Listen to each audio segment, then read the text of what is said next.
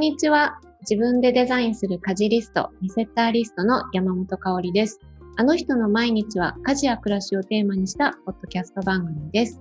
えー、さて、今日は毎月の、えー、レギュラーゲストにお越しいただいています。家事シェア研究家の三木智有さんです。三木さん、こんにちは。こんにちは。よろしくお願いします。はい、よろしくお願いします。なんかもうあっという間に9月も中旬なんですけれども、ね、なんかあの、毎毎月そう1回お会いするとなんか会うたんびにもうこんな時期もうこんな時期って言ってる気が。そうそうそう時が経つのが早すぎてですね。ねなんかもう夏も終わったのかなという感じはするんですけれどもなんか夏の終わりあたりにミキさんがあの富士山に行ってきたっていうのをツイートされてるの、写真も 見たんですけど、はい、ちょっとその話冒頭に聞きたいなと思って。はい、あそうですね。うん、はい。あの、そう、夏のちょうど8月の終わりぐらいに、うん、あの、娘が通ってるスクールで、あの、はい、全員参加なんですけど、あの、富士山に登るっていうイベントがあるんですよ。全員参加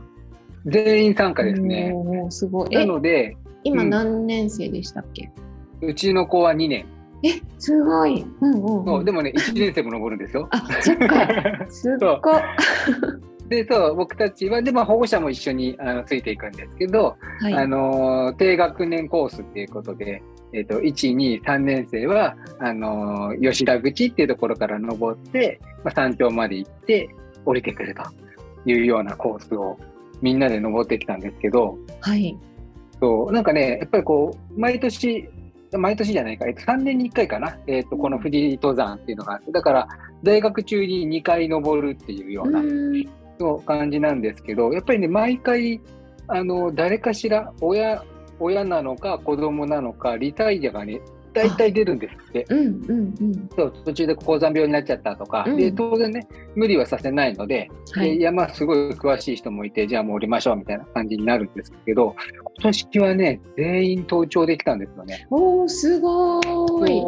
もうだからそう低学年も高学年もあの高学年はね別日でコースが違ったんですけどあのもう誰もリタイアせず親もあの子供も、うん、登れたっていうのがあってすごい、あの、お子さん1年生でも登れることもすごいですし、うん、うん、大人もね、結構きついですよね、富士山って。そうそう、大人がね、割とね、戦々恐々としてて、あの、不安でいっぱいみたいな感じだったんですけど、でもね、やっぱ子供たちすごいなと思うのが、うん、あの、やっぱね、あの、登るの嫌になるんですよね。あの、富士山って、あ、うん、あ、かおりさんって富士山登ったことあります？私ないんですよ、富士山登ったこと。あ、富士山ないですか？うん、富士山ってね、あの、外から見てもわかるように、すごいなんかこう切り立った山なので、で、あの、緑とかもなくて、ほほぼ岩っていうか、うん、あの、砂と岩なんですね。だから、あの、めちゃくちゃ退屈なんですよ。登ってる間。景色がずっと変わらないし、岩場登ったりとかするし、あの、呼吸気をつけないと苦しくなっちゃうしとかっていう、のがあるんですけど、なんつうんだろう、子供たちがね、あの、1年生の子とかも、あの、もう、泣きながら もう帰りたいとか、いつまで登みたいなので、泣きながら、でもね、あの、歩みは止めないんですよね、みんなね。そう、ぶつぶつこう泣いたり文句言ったりして、こう慰められたり励まされたりしながら、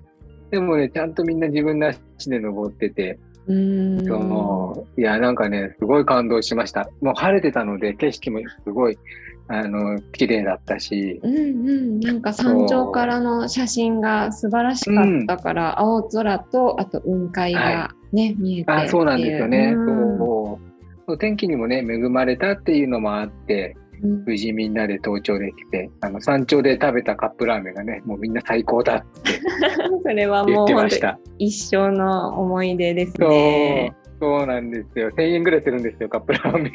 そうですよね。山の上は全部高いですよね。そうそう、高いんですけど、うんうんうん、まあ、それだけの価値があるよね、っていう感じでしたね。なるほど。はい、なんかあの、子供たちのそういう気持ちを聞きながら登るっていうのがすごいいいなって今聞いて思って、うん、あの、多分その退屈さだったり、もうやだ帰りたいとか、多分大人も同じ思考をたどってるはずだけど、うんうん、言わないだけで、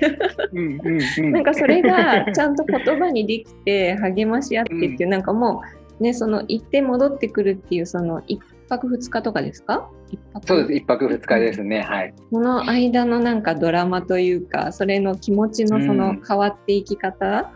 とかで、ものすごくこう言葉にやっぱすることであの、うん、みんなで共有できる。なんか自分の中でね、うんうん、乗り越えて一人で黙々とやるのとやっぱ違う体験が親子で、あの参加することできっと得られたんだろうなっていうのを聞いてて思いました。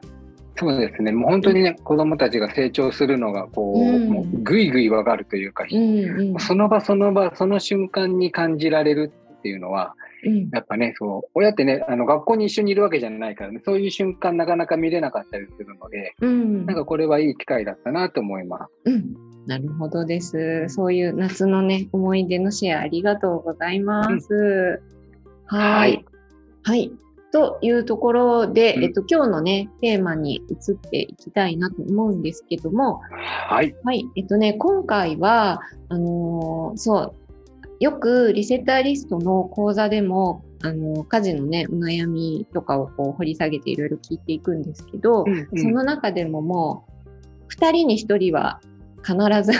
上がるぐらいの悩み上位に入るものっていうことで、やっぱり毎日の献立決めがすごくストレスなんですっていうのが上がるので、ちょっとその話を取り上げたいなと思っています。はい。なんかあの、はい、うん、やっぱり、あの、よくよく聞いていくと、その、まあ、料理自体が苦手でっていう方もいらっしゃるんですけど、うん、その手を動かすところより、そもそものその考える作業、組み立てる作業みたいな、うん、この頭の中でやる部分がもうすごくストレスっていうのを皆さんおっしゃっていて、本当そう。うん めっちゃうなずいてる。めっちゃうなずいちゃう。首もげるんじゃないかと思いますそうそうそう。だから、なんかこう、やっぱお仕事ね、されてる方だったら、会社行って帰ってきて、帰ってきてというか途中でスーパー寄って、で、あの、献立を考えながら買い物して帰ってきて実際に手を動かすっていうのもすごく大変だしあの、お家でね、仕事されてたり、専業主婦の方とかだったら、もうなんか、朝食べた後からもう夜のこと考えてるとか、うんうん、そうそう。うん、ね、で、やっぱ作り終えるまではもうそれが頭から離れないとか、うん、もうなんかとにかく献立に支配されるみたいな声がやっぱ多くて、で、なんかあの、ミキさんね、前、あの、お話伺ってた時に、お料理はミキさんが担当してるっておっしゃったなと思って、うん、そうですね。そう、何か工夫してることとか、コツとか、なんかこう、献立決めで悩んでるんだとか、なんかお聞きできたらと思ったんですけど、うん。うん、いかがですか？そうですね。あの、やっぱり、その、今ね、かおりさんも言ってくれたみたいに、その、作る作業がしんどいっていうよりは、うん、まあ、作るのね、割と好きなので、うんうんうん、その、献立をとにかく考えるっていうのが、うん、もうね、一日の中で、毎日ワンツーで争うぐらいのストレスになるというか。ミキさんもまさか。いや、そうなんですよ。で、なんかね、あの、ちょっと余談になっちゃうんですけど、うん、この前、あのー、娘にね、あの、学校、学校から帰ってきて、あの、まあ、一緒に帰ってきたんですけど、その途中で、あの、ね、今日の晩ご飯何？みたいなの聞かれたんですね。で娘からしてみたら、まあ、お腹が空いてるから、今日の晩ご飯なんだろうなって言ったら聞いてただけなのに、うん、若干僕イラッとしちゃって、え、まだ決めてねえよ、みたいな。わかる。まだ買い物も行ってねえよ、みたいな、なんか、こと言ったら娘が、え、なんで怒ってる 逆に娘から怒られるっていうね。うん。うんうん私はさ、お腹が空いたから聞いただけだった。うん。ってなんかすごもっとも。怒られて、まあそりゃそうだよなとうんいうので、でもやっぱそのぐらい、そのうご飯の献立を考えるっていうのが結構ね、毎日プレッシャーというか、うん。になってて、で、ぱ考えなくちゃいけないことね、うん。あの、栄養のことも考えるし、うん。その時のね、手間とかも考える。冷蔵庫の中何があるとか、うん。あの、あと、ね、食べたいもの、食べたくないもの、昨日とか一昨日食べたもの何だったかとか、うん。まあそういうことを考えながら、その、作るのがなかなか大変だなっていうところで、うんうん。えっ、と、僕が、その、やってるいくつかの工夫としては、あの、一つは、えっ、と、週に何日かは、一汁一菜をやるというのが一つありますね。はい。うん一汁一菜、あの、ほら、えっ、と、料理家の土井さんがうん提唱されてた、読んだことあります？はい、はい、あります、あります。お家に本ある。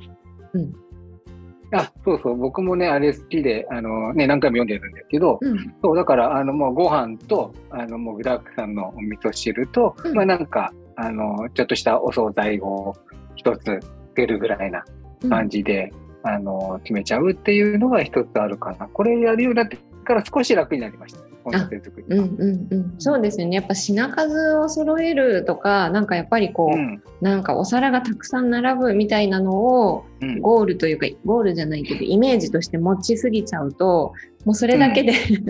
ちょっとね、疲れちゃうところもあるけど、ちゃんと栄養が取れて、うん。でそのスープさえ飲み干せばとりあえず大丈夫っていうところまで、うん。そのイメージが湧いててれば、うんうん、確かに。そうなんですよね。だから、その、まあ、一つはその一汁一菜の日を、その何日か、まあ、その自分の疲れ具合とか冷蔵庫具合でうんうん。やっていくんですけど、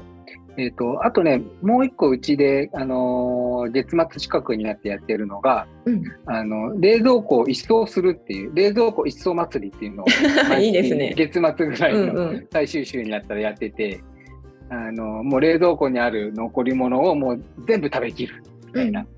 感じですね。だから、この時に割ともう全部店にぶっこんじゃうみたいなうんうんうんうんことをやることが多いかなと思います。なるほど、なるほど。はいじゃあ、なんか毎日、えっと、献立を立てるっていうよりも、その時の、だからその献立の立て方のルーティンがあるっていうよりも、その時の仕事の忙しさだったり、その時、その都度その都度臨機応変に対応してるっていうイメージですか？そうですね。ただ、えっ、と、その献立立てのルーティンとしては、あの、うんとりあえずやっぱり冷蔵庫の材料から考えるっていうのはあります。うんうんうんうん。なので、冷蔵庫の中に残ってるものってなんだっけなっていうので、で、そこからそのメインの食材を決めて、うんで、えっ、と、なんだろうな、レシピ検索とかうんうんうんうん。したりして、じゃあ、ほうれん草が残ってる、じゃあ、ほうれん草で何かできっかなとか、うんうんっていうので、ちょっと検索してみたりとか、うん豚肉と鶏肉がちょっとずつ残ってるけど、これどうしようみたいなので、うんうんうんうん調べたりとか、なんかそういう感じで作っていくっていう感じですかね。は。ないるほど。じゃあなんかこう買い物に行くときは具体的な献立をイメージして買っていくっていうより、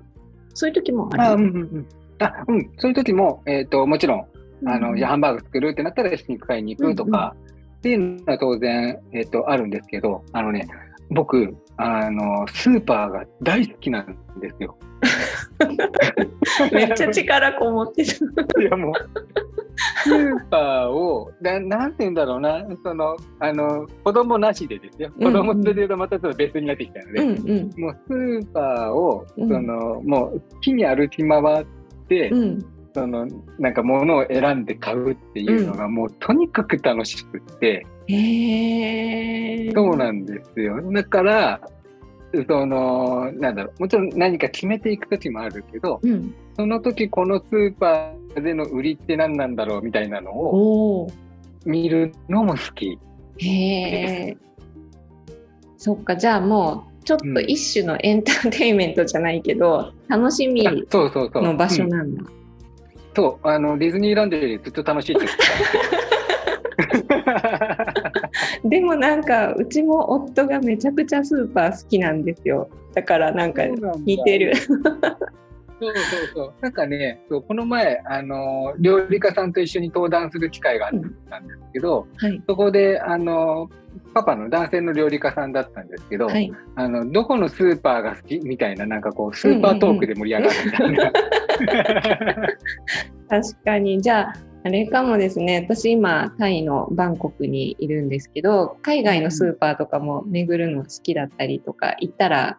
ね、楽しいかもですね。いろんな。絶対楽しくなると思う。なんかもう、ど、どっかでご飯食べるのもいいけど、そういうお店で、なんかこう、地元の人たちとか、うんうん、その人たちが食べてるもので、うん、なんかこう珍しいものとかに、こう、挑戦してみたりとかっていうのはしたいなと思います。なるほど、うん、そうか。じゃあ、もともとそうやって本当は、なんか時間に余裕があったり、あの、うん、まあ、その子供の栄養がとか多分ね好きなもの嫌いなものとかいろいろあったりすると思うんですけど、うんうんうん、そういうのはちょっと置いといてその自由になんか料理ができてっていう感じだったら、うん、そうやって買い物してなんか献立立ててっていうその一連の流れは結構楽しい部類のものって感じなんですね。うんうん。うん、あそうそう、うん、うん、料理自体は全然嫌いじゃなくて、うん、なんですよね。ただやっぱりそこにこう、自分で自由にできるっていう余白がやっぱり毎日の中だとなかなかないじゃないですか。はい、時間もかけらんない。まあね、時間も栄養もとか、いろんな条件が積み重なってくると、うん、その、楽しく作るご飯じゃなくて、うん、なんていうの、こう、なんだろう、日々を過ごすためのご飯に当然なってくるので、うん。うん、そうそう、そこでの献立作りっていうのは、やっぱりしんどくなってきちゃうなっていうのはあるかな。なるほど、なるほど。そうか、だからお料理がやっぱり好きでも、やっぱり献立を立てて、毎日こう、子供を食べさせるっていうね、その責任感というか、責任感というか、それがまたちょっとね、こうプレッシャーになったり、これで大丈夫かなとか、ね、作ったけどあんまり食べられなかったなとか、そういうのがね、やっぱこう地味にこう積み重なっていくとね、しんどくなっていくっていうところもやっぱあったりするのかなと思うんですけど、そっかそっか、ね、なるほど。なんか私とかはなんか料理、うん、本当に私も時間に余裕があって、もう好きなように作っていいっていう条件付きでだったら料理好きなんですけど、うん、日常の料理とかってなると、もうなんか全然仕事とかすぐ優先しちゃうから、あもうこんな時間作んなきゃみたいな感じで、うん、もうとにかくあるもので何とかするみたいなスタイルになっちゃうんですけど、うんうん、そう、でもなんかあの、そうですね。だからスーパーとかも私の場合はなんか献立、これを作りたいからこれを買うっていうのがあんまりなくて、1週間分の、あの、まあ、今はね、ちょっとあの、海外にいるので違うんですけど、日本にいる時とかだと、1週間でこのぐらいの野菜とこのぐらいのタンパク質っていうか、まあ、お肉とかお魚とか、うん、で、卵が1週間分で大体このくらいあればいいかな、みたいに、ざっくり選んで、届いたもので、そのもうそろそろ作んなきゃっていう時に初めて冷蔵庫開けて作り始めちゃうのでなんかあんまり献立という献立が、えー、名前がその先ほどミキさんの娘さんが「今日何?」って聞くっていう話がありましたけど、うちもよく娘に聞かれるけど、名前はないっていつも答え名前はない。いいです名前はない。言ってみようかな。何って聞かれたら名前はないそうそう。野菜の名前となんかあのそのお肉なりお魚の名前を何とかするとかそんなこと。炒めるとか煮るとか、ね。そうそうそう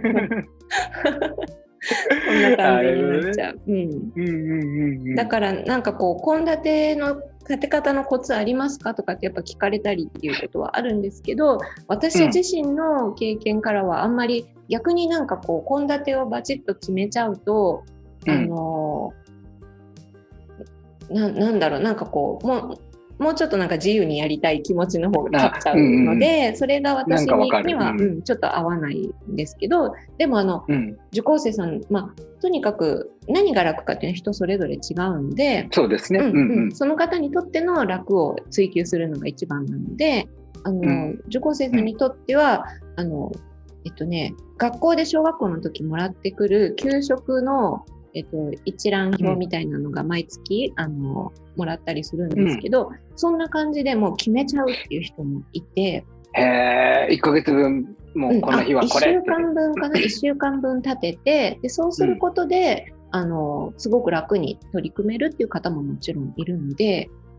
その場合は、そうそうそういうふうにされてるとかね、なんかいろいろあるんだなと思って聞いて、うんうん。そうそうそう。だから、献立が、の決め方、まあ、だからそれも、あの、ゼロからやっぱ献立を立てるのが難しいから、なんか、えっと、主菜に、メインになる食材だけ曜日ごとに分けてる方とかいたりとか、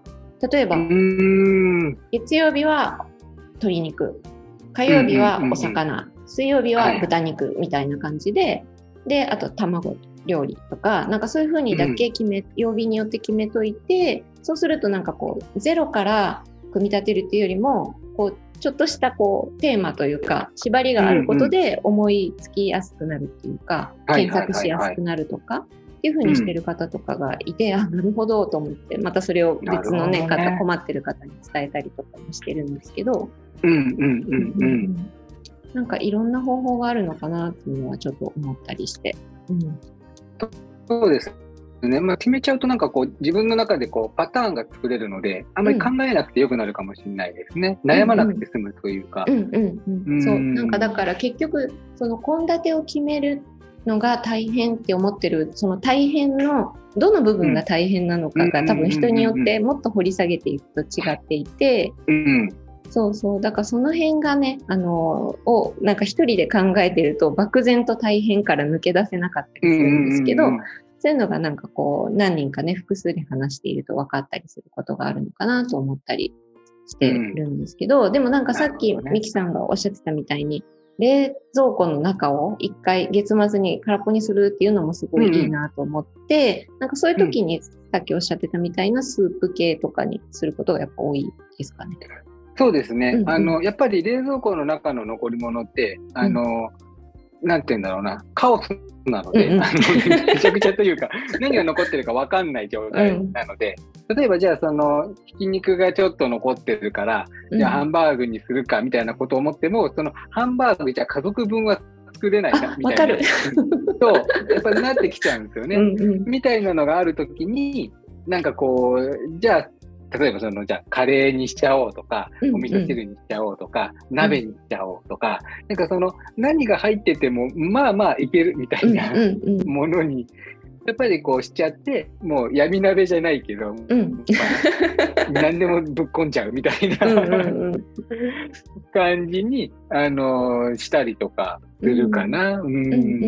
そうですよね。その方法もすごいいいし、うん、なんかこう家族の好きな味のものっていうのが分かってるだけでも、うん、そうやってなんか材料はね、その時々の臨機応変で対応できたりするから、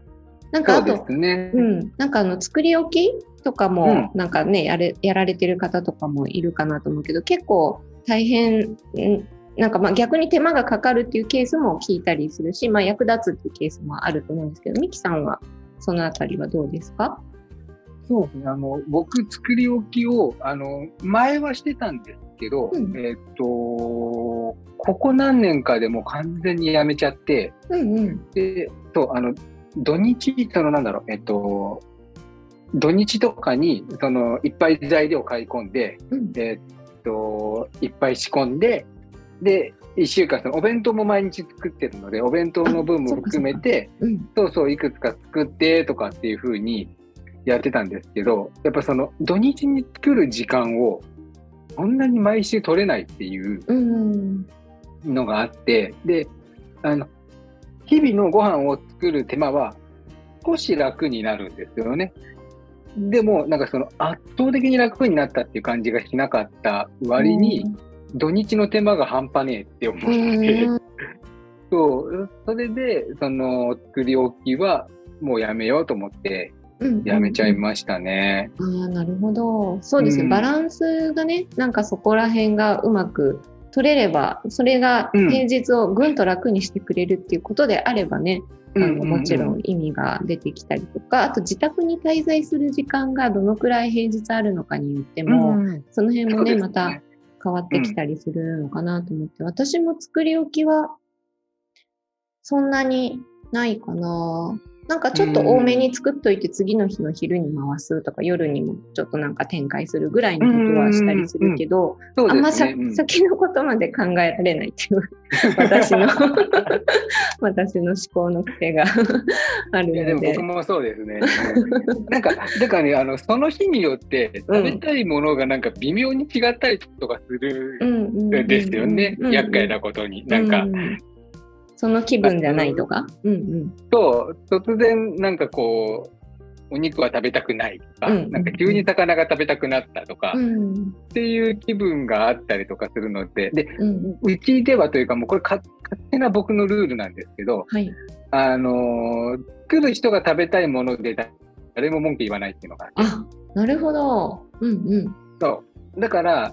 あのもちろんね、その娘がの好き嫌いとかっていうのはあるので、当然それは僕は考えては作るんですけど、でも、その僕が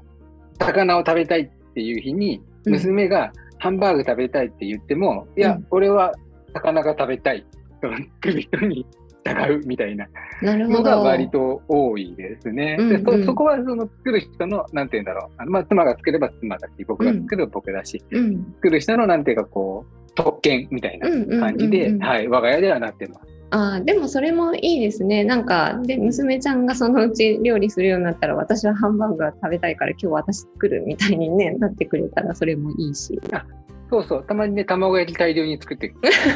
卵焼きが食べたいって。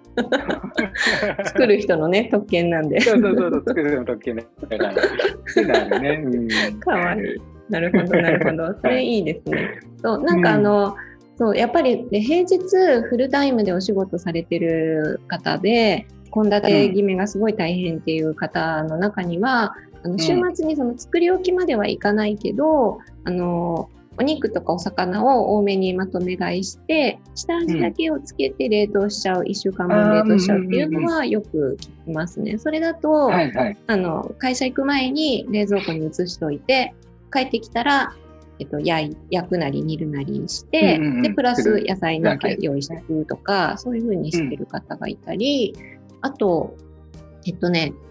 えーと、お料理そのものの段取りがちょっと苦手なんですっておっしゃる方とかだったら、えっと、リセッターリストってあの家事を全部リスト化していくんですけど、と午前中とか、えー、と週末とかに野菜を切って冷凍したり冷蔵庫に入れたりっていう野菜の処理だけをしとくっていう方もいてそれをね項目に入れてる方がいてそうするとあのやんなきゃって思った時に切るところからじゃなくてもう切ったカット野菜があるとか、茹でた野菜があるって思うとそれだけでもあの一歩こうねこうなんていうんですかね、進んだ状態から始められるから楽になりましたっておっしゃる方がいたりとか、なんかいろんな工夫の仕方があって、自分が多分どこがあの苦手に思ってるポイントなのかっていうのさえ分かれば、うん、なんか対策のしようってあるのかなと思ったりしたかなとか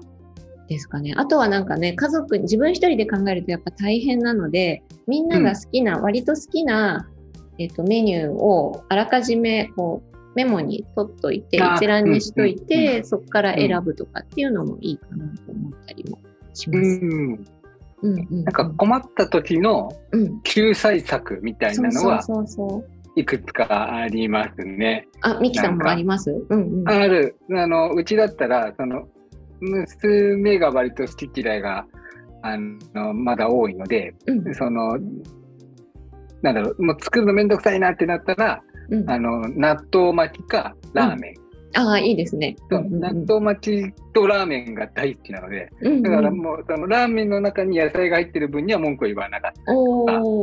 そうするので、ラーメンか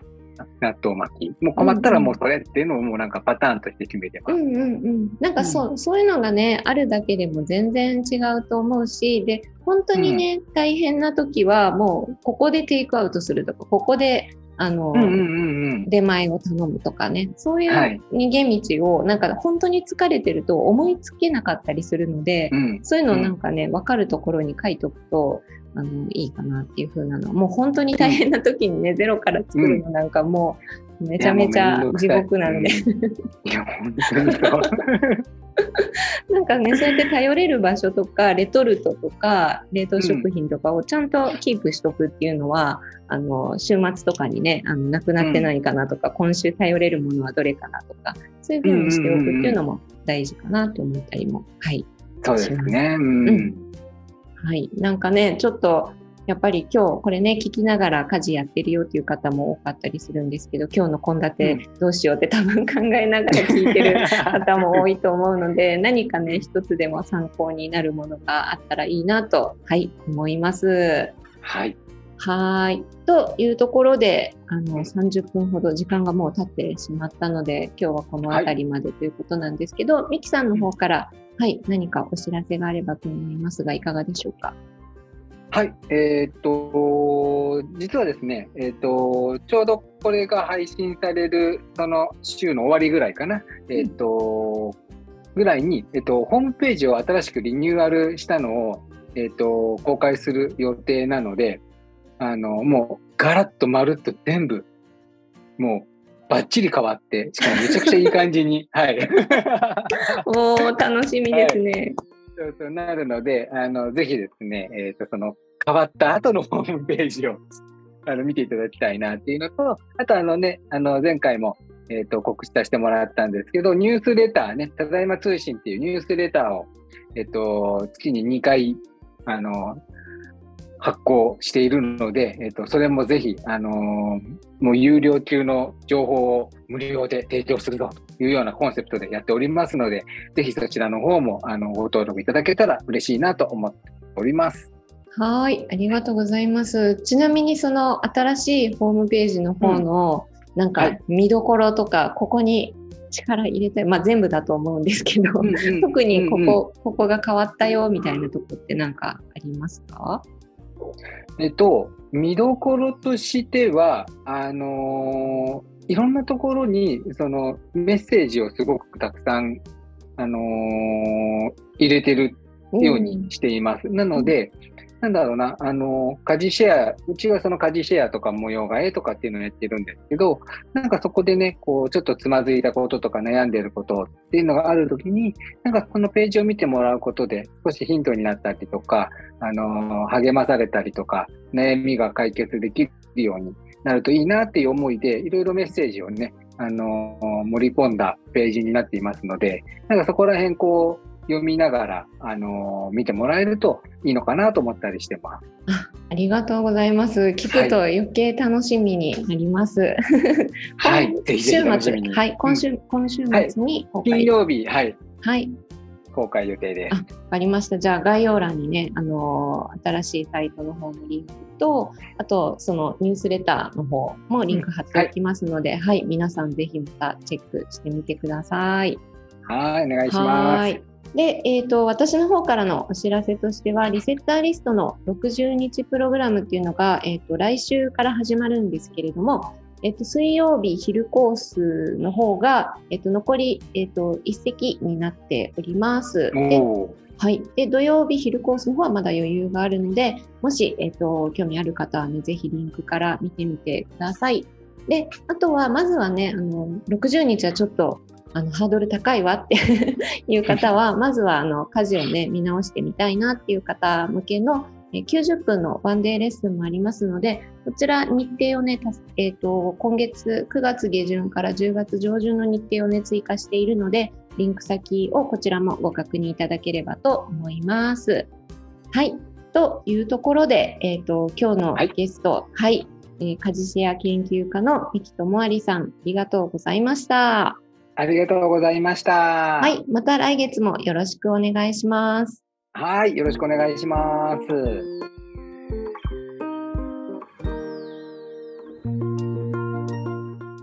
今回のあの人の毎日はここまでとなります。概要欄にお便りフォームをご用意しています。感想、質問、トークテーマなど募集していますのでよろしくお願いします。